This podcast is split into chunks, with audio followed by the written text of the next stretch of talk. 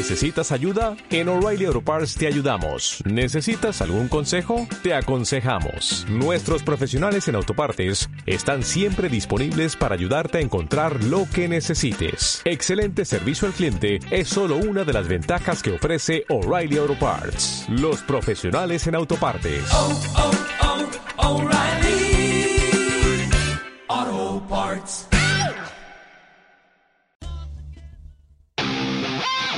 Bandas nuevas. Viejas, historias, datos curiosos, etcétera, etcétera, etcétera. Música. Con Sebastián Rufo. Te lo iba a decir. Charlie es la persona más inquietante que he conocido. Luis es un marciano, ¿no? Digamos, que no suena a ninguna otra cosa en el mundo. Creo que él tiene algo muy particular, algo de él. Que también lo tiene Charlie. Hola, yo soy Kimpo. Charlie García es Charlie García, hace música de Charlie García. ¿Cuánto más vale eso? Charlie García es un músico de la puta madre. Charlie García es un drogadicto delirante. Charlie García es un eh, equilibradísimo ser humano. Charlie García es esa, esa contradicción que él es. Yo creo que Argentina es excesivamente indulgente con sus héroes. Los dejan matarse así en, en- en plaza pública. La creatividad de Spinetta influyó no solo en mí, sino en miles de músicos. Tenemos genios así como Spinetta que, que ha llegado a hacer letras eh, celestiales, hasta letras que yo no comprendo lo que es lo que dice. Yo escucho a Luis o a Charlie y digo, "Esa- eso es argentino, eso no existe en ningún otro lugar del mundo. Pasan las modas, pasan los años, quedan los artistas. Las cosas creo que, que tienen valor, así que tienen una base, que tienen una sustancia, han quedado. Muchas cosas he visto que han pasado, que por ahí hacían un hit y va. Para mí él es un genio. Y ahora está en un estado tipo Van Gogh. ¿Entendés? Sin, con las dos orejas, por suerte. Así que vamos a esperar que sus, sus obras nos sigan iluminando. Spinetta y yo y uno más, y Luis más, todo lo demás es invento. Son cosas que no, no son tan así. Ahora existe un, un tercero en discordia como Fito que es verdaderamente inmenso el aporte que está dando y no hay que es un tipo brillante, ¿no? Y el flaco es, es mi ídolo. Uno de los motivos por los cuales yo también estoy haciendo esto.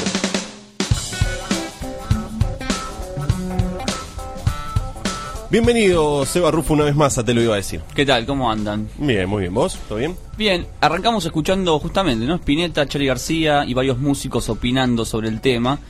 Y la columna del día de hoy tiene que ver justamente con eso, ¿no? La relación, el amor que se tenían ellos dos y la rivalidad que la prensa ponía sobre ellos también, ¿no? La prensa ponía mucha rivalidad Exactamente. entre Charlie y Spinetta, que no Sí, existía. Sí, que no existía. Eh, justo, bueno, la semana pasada fue el cumpleaños de Charlie García y todos haciendo homenajes y hablando sobre él.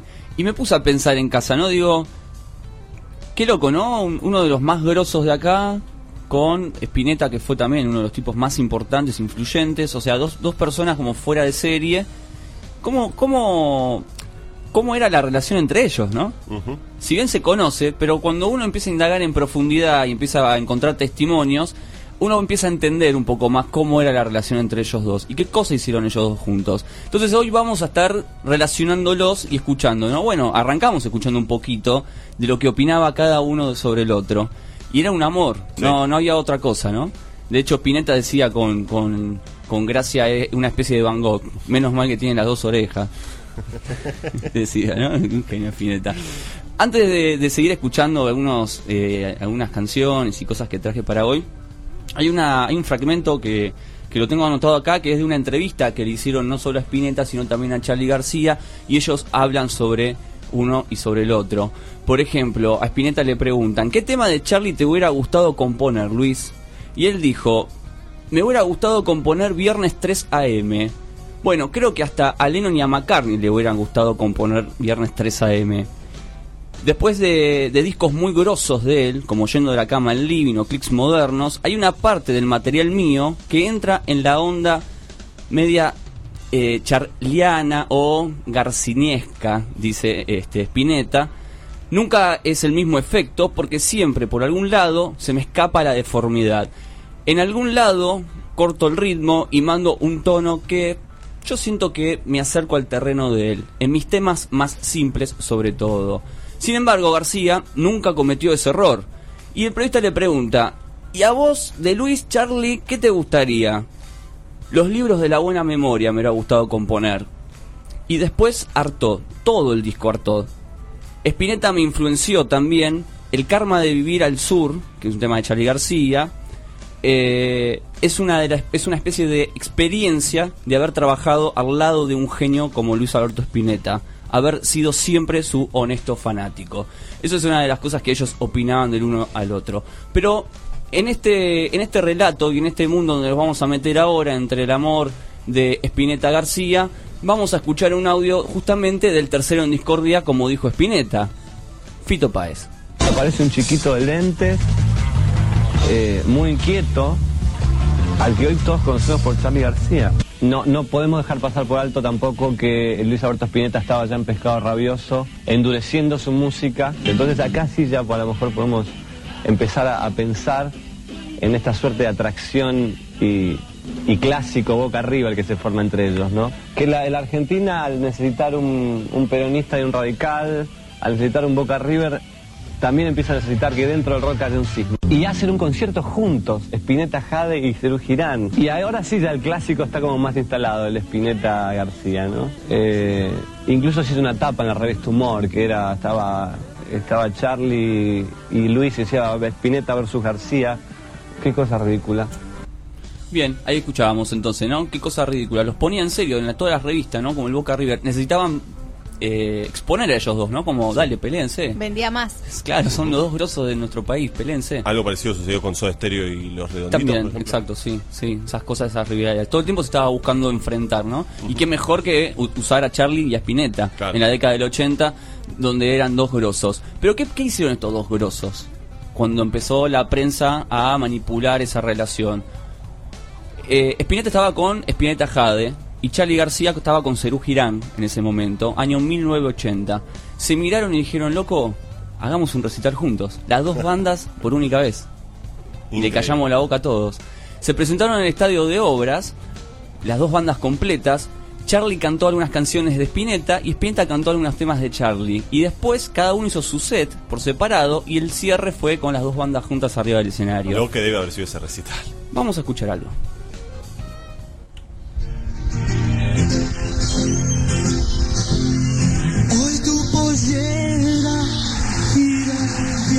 people.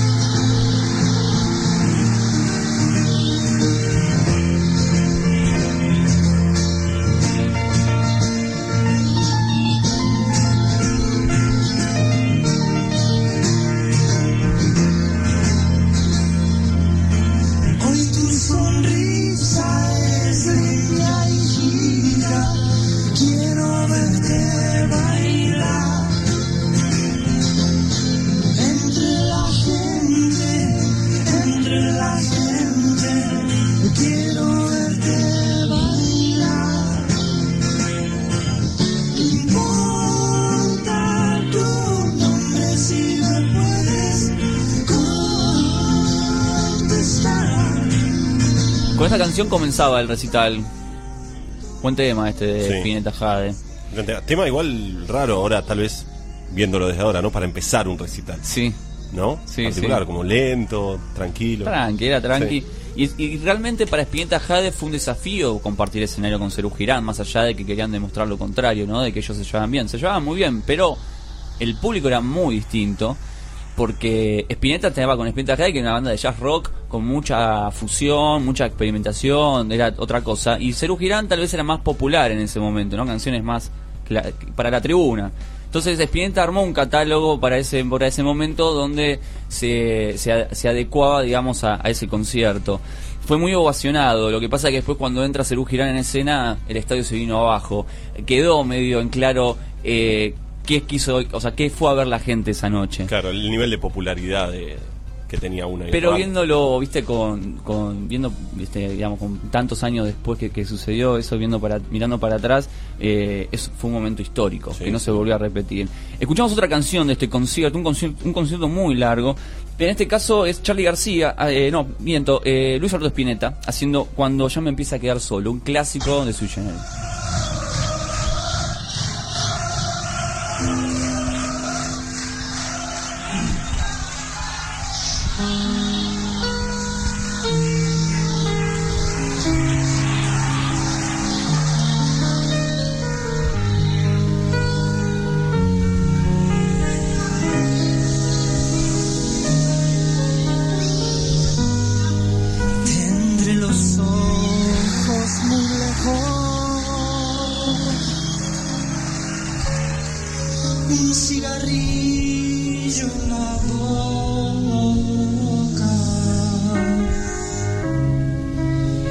to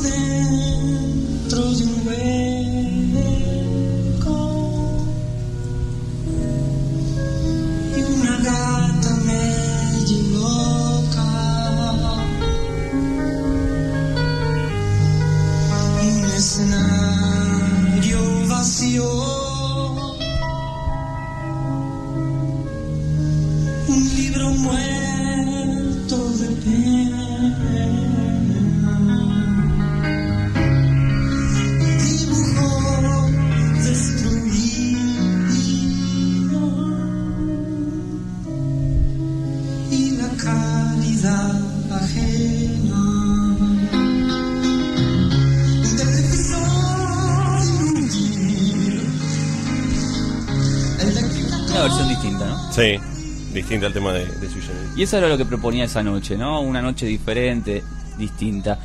Pero no todo termina, ni siquiera, eh, mejor dicho, no todo termina ahí, pero sí empieza ahí, en la década del 80, porque la sociedad Charlie Spinetta empieza a tener más frutos después de, de, digamos, de estrechar las manos de alguna forma para la prensa, que también lo hicieron para su vida personal, porque Charlie García cuando era muy joven, eh, estaba en un bar tomando algo y Spinetta, ya famoso con Almendra, lo reconoce a Charlie y esa fue la primera vez que se encuentran. Eh, Spinetta entra al bar y lo saluda, le dice hola flaco, porque eh, Spinetta le decía flaco a Charlie y Charlie le decía flaco a él. Entonces se acerca y le dice, flaco, sos un tipo muy talentoso, tené cuidado con los vampiros que te van a chupar la sangre. Y esa fue una frase que en ese momento parecía una frase de alguien que le daba un consejo a un pibe que recién comenzaba, pero Charlie hasta hasta ahora, hasta el día de hoy, cuando le hacen una entrevista y cómo conoció a Spinetta, siempre nombra esa frase que le dijo el flaco. Y eso está bueno, ¿no? Porque Sí. no, no la dejó pasar esa Charlie, la tuve muy en cuenta. En el año 82 Charlie empieza a grabar su primer disco solista, yendo de la cama al living, que también tenía su parte de pubis angelical, que era la, la parte del disco instrumental. Y ahí hay una canción que se llama Canción de 2x3, donde Spinetta ya mete una guitarrita ahí. No canta, pero mete una guitarrita, participa. Y también hay otro tema que se llama Peluca Telefónica, que ahí sí participa más activamente Spinetta, porque no solo compone con Charlie, sino también invitan a otro, a Pedro Aznar. Entre los tres graban esta canción. ¿Ese es tu Walkman? Qué moderno que es.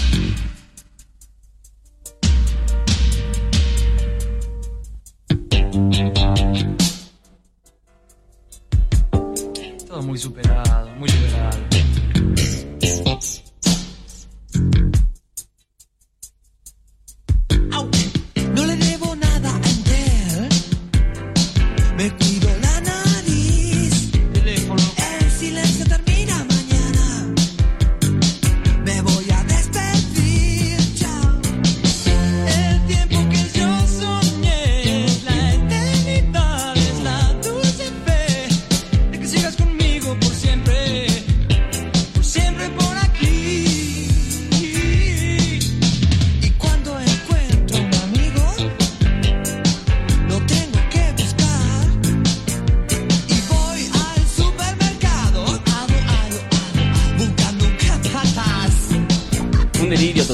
Esta canción, ¿eh? pero hermosa. Sí, hermosísima canción. Yo ya la estaba cantando, hace mucho tiempo no la escuchaba. Hermoso. Año 83, los dos estaban en un momento muy particular. Si bien no se habían puesto de acuerdo, pero parecía que sí. Porque Spinetta estaba con el disco Mondo di Cromo, un disco raro, un cambio en la música de Spinetta. Y Charlie García estaba justamente con otro álbum, eh, Clicks Modernos. También un disco que hemos hablado acá, distinto. Entre ellos dos empiezan a más o menos a mirar qué estaba haciendo uno y el otro, ¿no? Y con la con la digamos con las ganas y la suerte de algún día poder cruzarse y hacer algo juntos. Todavía no se venía masticando la idea de grabar juntos un disco, pero ya venían como coqueteando de a poquito, ¿no? Bueno, compongo acá, te grabo una guitarrita acá, vemos qué onda. Pero Charlie García para el disco eh, Modernos incluye una canción miento, Piano Bar incluye una canción que se llama Total Interferencia.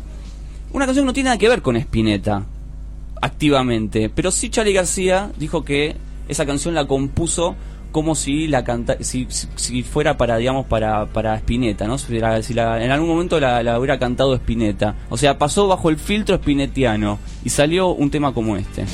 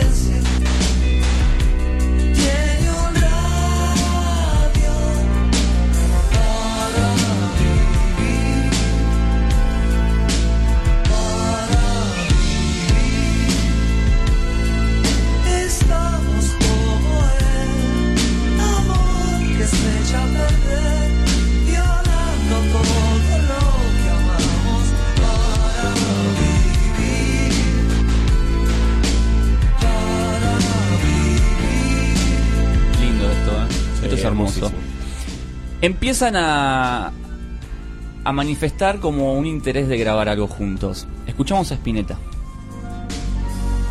Charlie tiene que darse cuenta de que eh, eh, en la aldea él es Prince.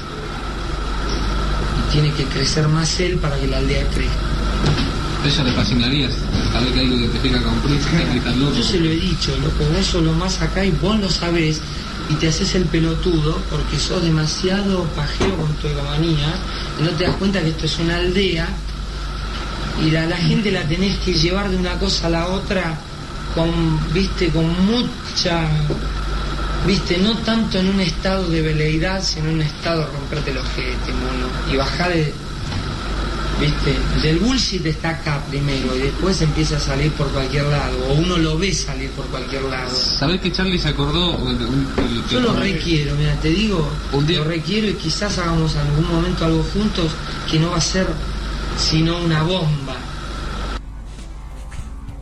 Bueno, ahí todavía pensaban en que iban a hacer algo juntos, ¿no? Pero me encanta escuchar a el flaco, la, la- este, consecuencia. Sí, tiene algunos conceptos que te tira. Es hermoso el flaco. Prince en una aldea. ¿qué es?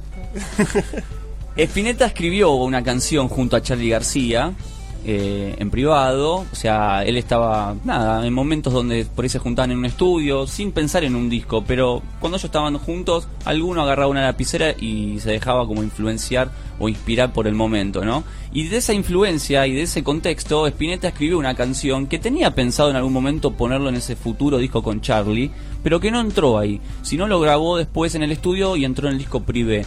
y después vamos a hablar de Privé. Una sola cosa, esa fue la primera canción que Spinetta graba eh, bajo la influencia más cercana eh, de Charlie García.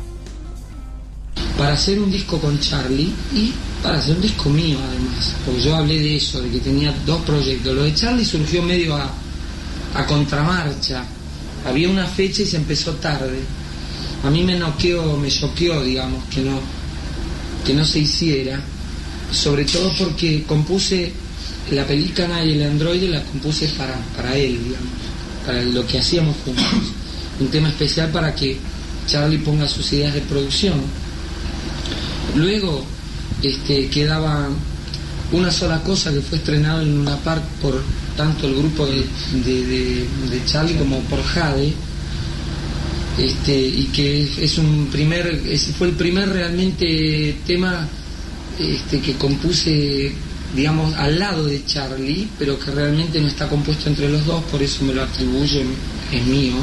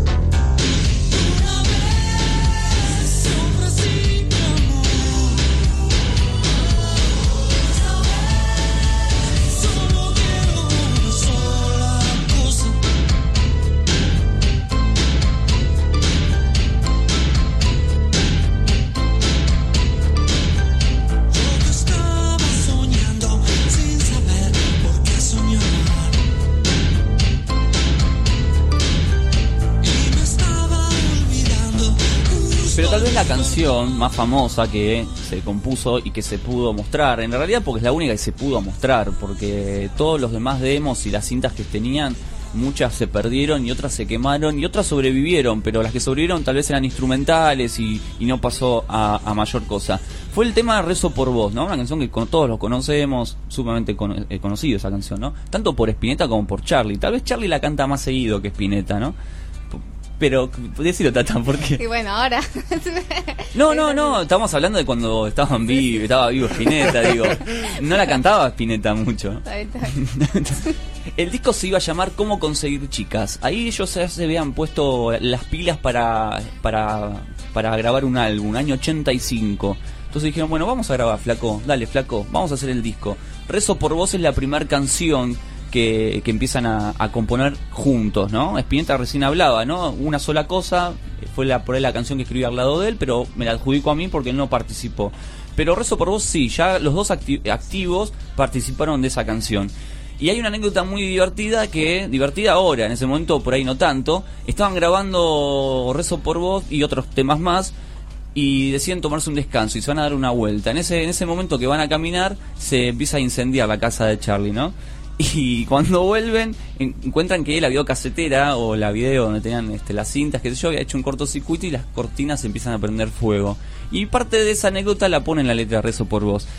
Spinetta dijo, esta canción es más de Charlie que mía. Yo no participé tanto de esta canción. Participé en algunas frases. Por eso cuando escuchamos la versión de Spinetta hay frases que no están en la de Charlie. ¿Vieron? Cuando, ah, rezo por vos, empezamos a cantarla y pronto, eh, no, pero no era así esta canción. No, bueno, la de Spinetta es distinta a la, a la de Charlie. Vamos a escuchar ese primer demo de Rezo por vos, cuando ellos empezaban como a darle forma a esta canción.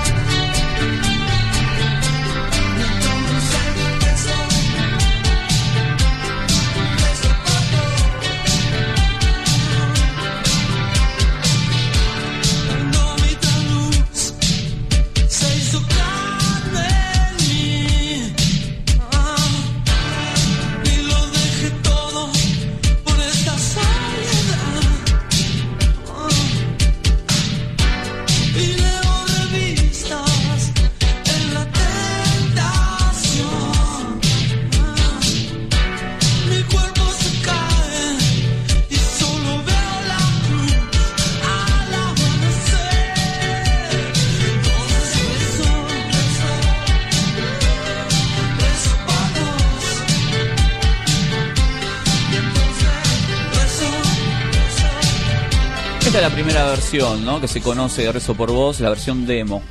Hay varias canciones dentro de ese demo. Hay una zapada de casi 20 minutos, hay muchos temas instrumentales, pero vamos a escuchar la versión de Rezo por Vos eh, que Spinetta y Charlie le empezó a mostrar a la prensa. Esto salió en vinilo como simple. Es una versión que no está en, no se editó nada más que en simple en vinilo, nunca se volvió a reeditar, salvo en algunos compilados de Charlie García, como por ejemplo el compilado Superhéroes o el Grandes Éxitos del año 86, 87 de Charlie, que ahí sí pusieron esta versión. Es única, es la única canción donde están los dos juntos cantando.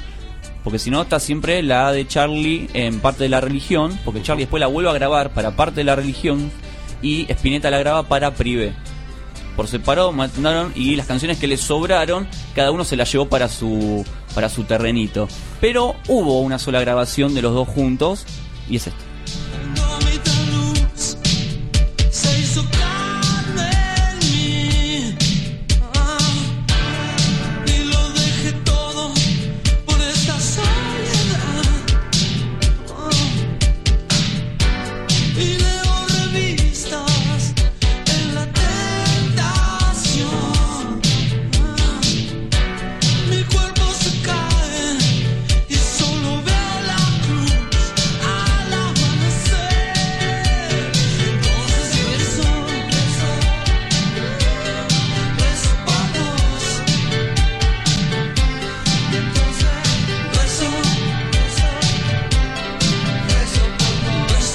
Canciones que, par- que pertenecen a esta sesión de grabación es La Pelícana y el Androide, como dijo Spinetta. Y esta es una versión demo, la original está en privé.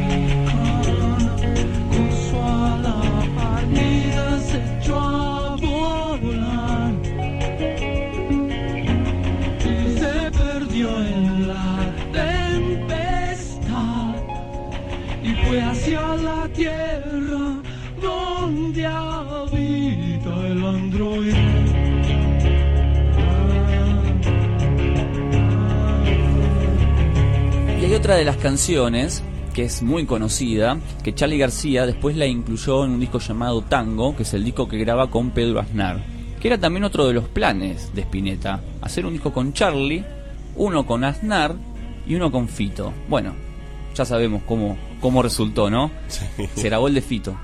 Eh, escuchemos Hablando a tu corazón, una versión distinta. Eran le- lo- las, pri- las primeros bosquejos que hacía Charlie de este tema.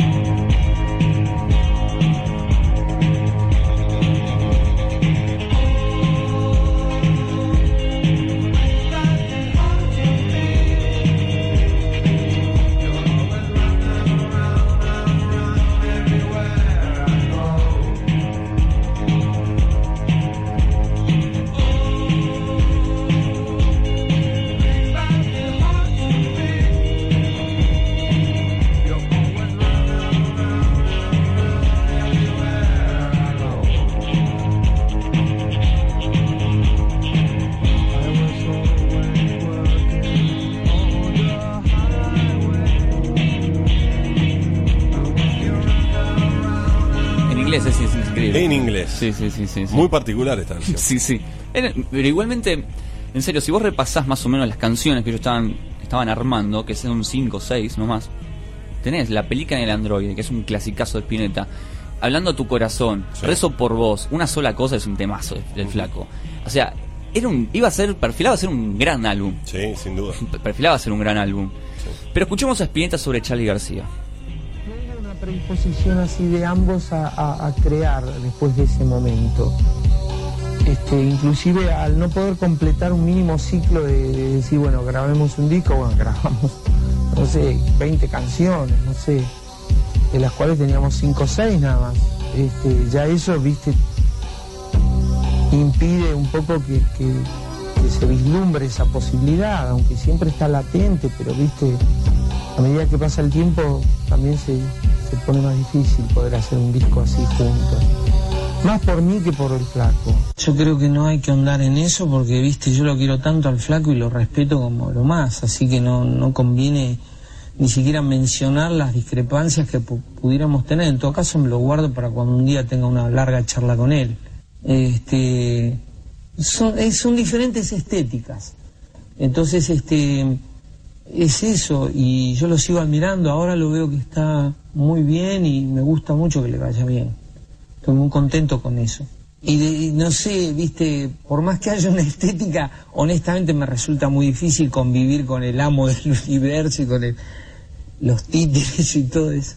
Los hilos que manejan el mundo y eso me parece un poquito fuerte, pero viste, son cosas que provienen de una mente muy compleja, de un tipo muy talentoso, entonces no soy yo quien para decir nada al respecto. ¿Viste? Simplemente no me gusta y punto. Que, que no quiere decir que no me guste él y no lo ame. Lo que sí, bueno, a mí hay cosas que no me gustan de lo que hace, pero, eh, ¿entendés? Yo creo que él lo sabe también. Lo, lo intuye. ¿No es cierto? Pero a la vez lo amo porque es, ¿entendés? Este, como una especie de, de alma. Ya, es un alma. Eso, nadie llega a ese estado.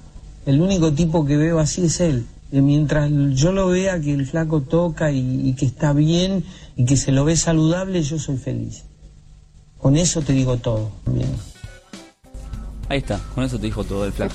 Hay otra, sí, es hermoso. Humildad, es eh, la- hermoso. como vos decías fuera del aire, la humildad que, que tenía Spinetta, hablando de Charlie García, pero que los dos son grosísimos en, en lo que es el rock nacional y rock internacional también. Hay, una- hay algo que el flaco no lo dijo de manera auditiva, pero sí lo para un medio gráfico, donde se, cri- se escribió una de las tantas cosas que dijo sobre ese momento de la reunión. Eh, él dice, durante el tiempo que trabajamos juntos, yo eh, me sentí muy necesitado. Traté de estar con él cuando él me necesitaba, pero después sentí rechazo y eso me dolió mucho. Como si él fuera el único en el papel del admirador, mientras yo no encontraba la manera de hacerle entender que también me puedo mear con sus canciones. Hay un tema que escribió Spinetta que se llama Pobre Amor, llámenlo, que es una canción que está en Privé. Privé es el disco de la separación, o sea, más para Spinetta que para, para Charlie. Donde Spinetta en ese tema expresa todo el amor y el cariño que le tiene. Todo lo que dijo, pero en forma de canción.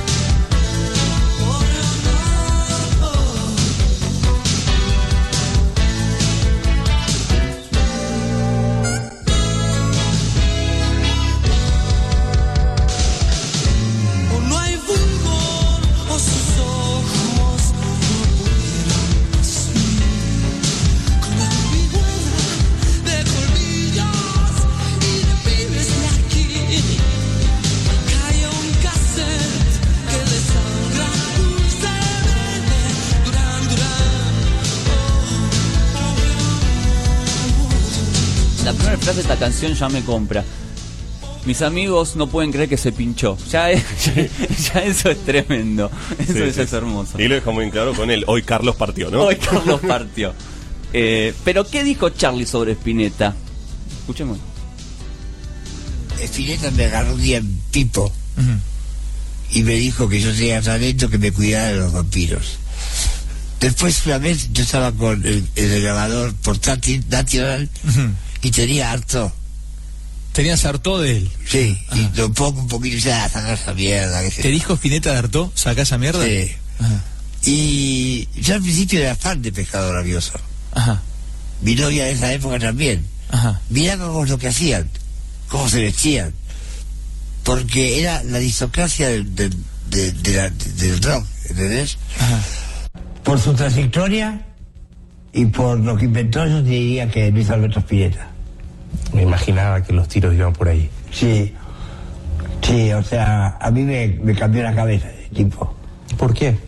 Porque hizo una música alucinante, tenía una estética alucinante e hizo que el rock en castellano no sonara vulgar.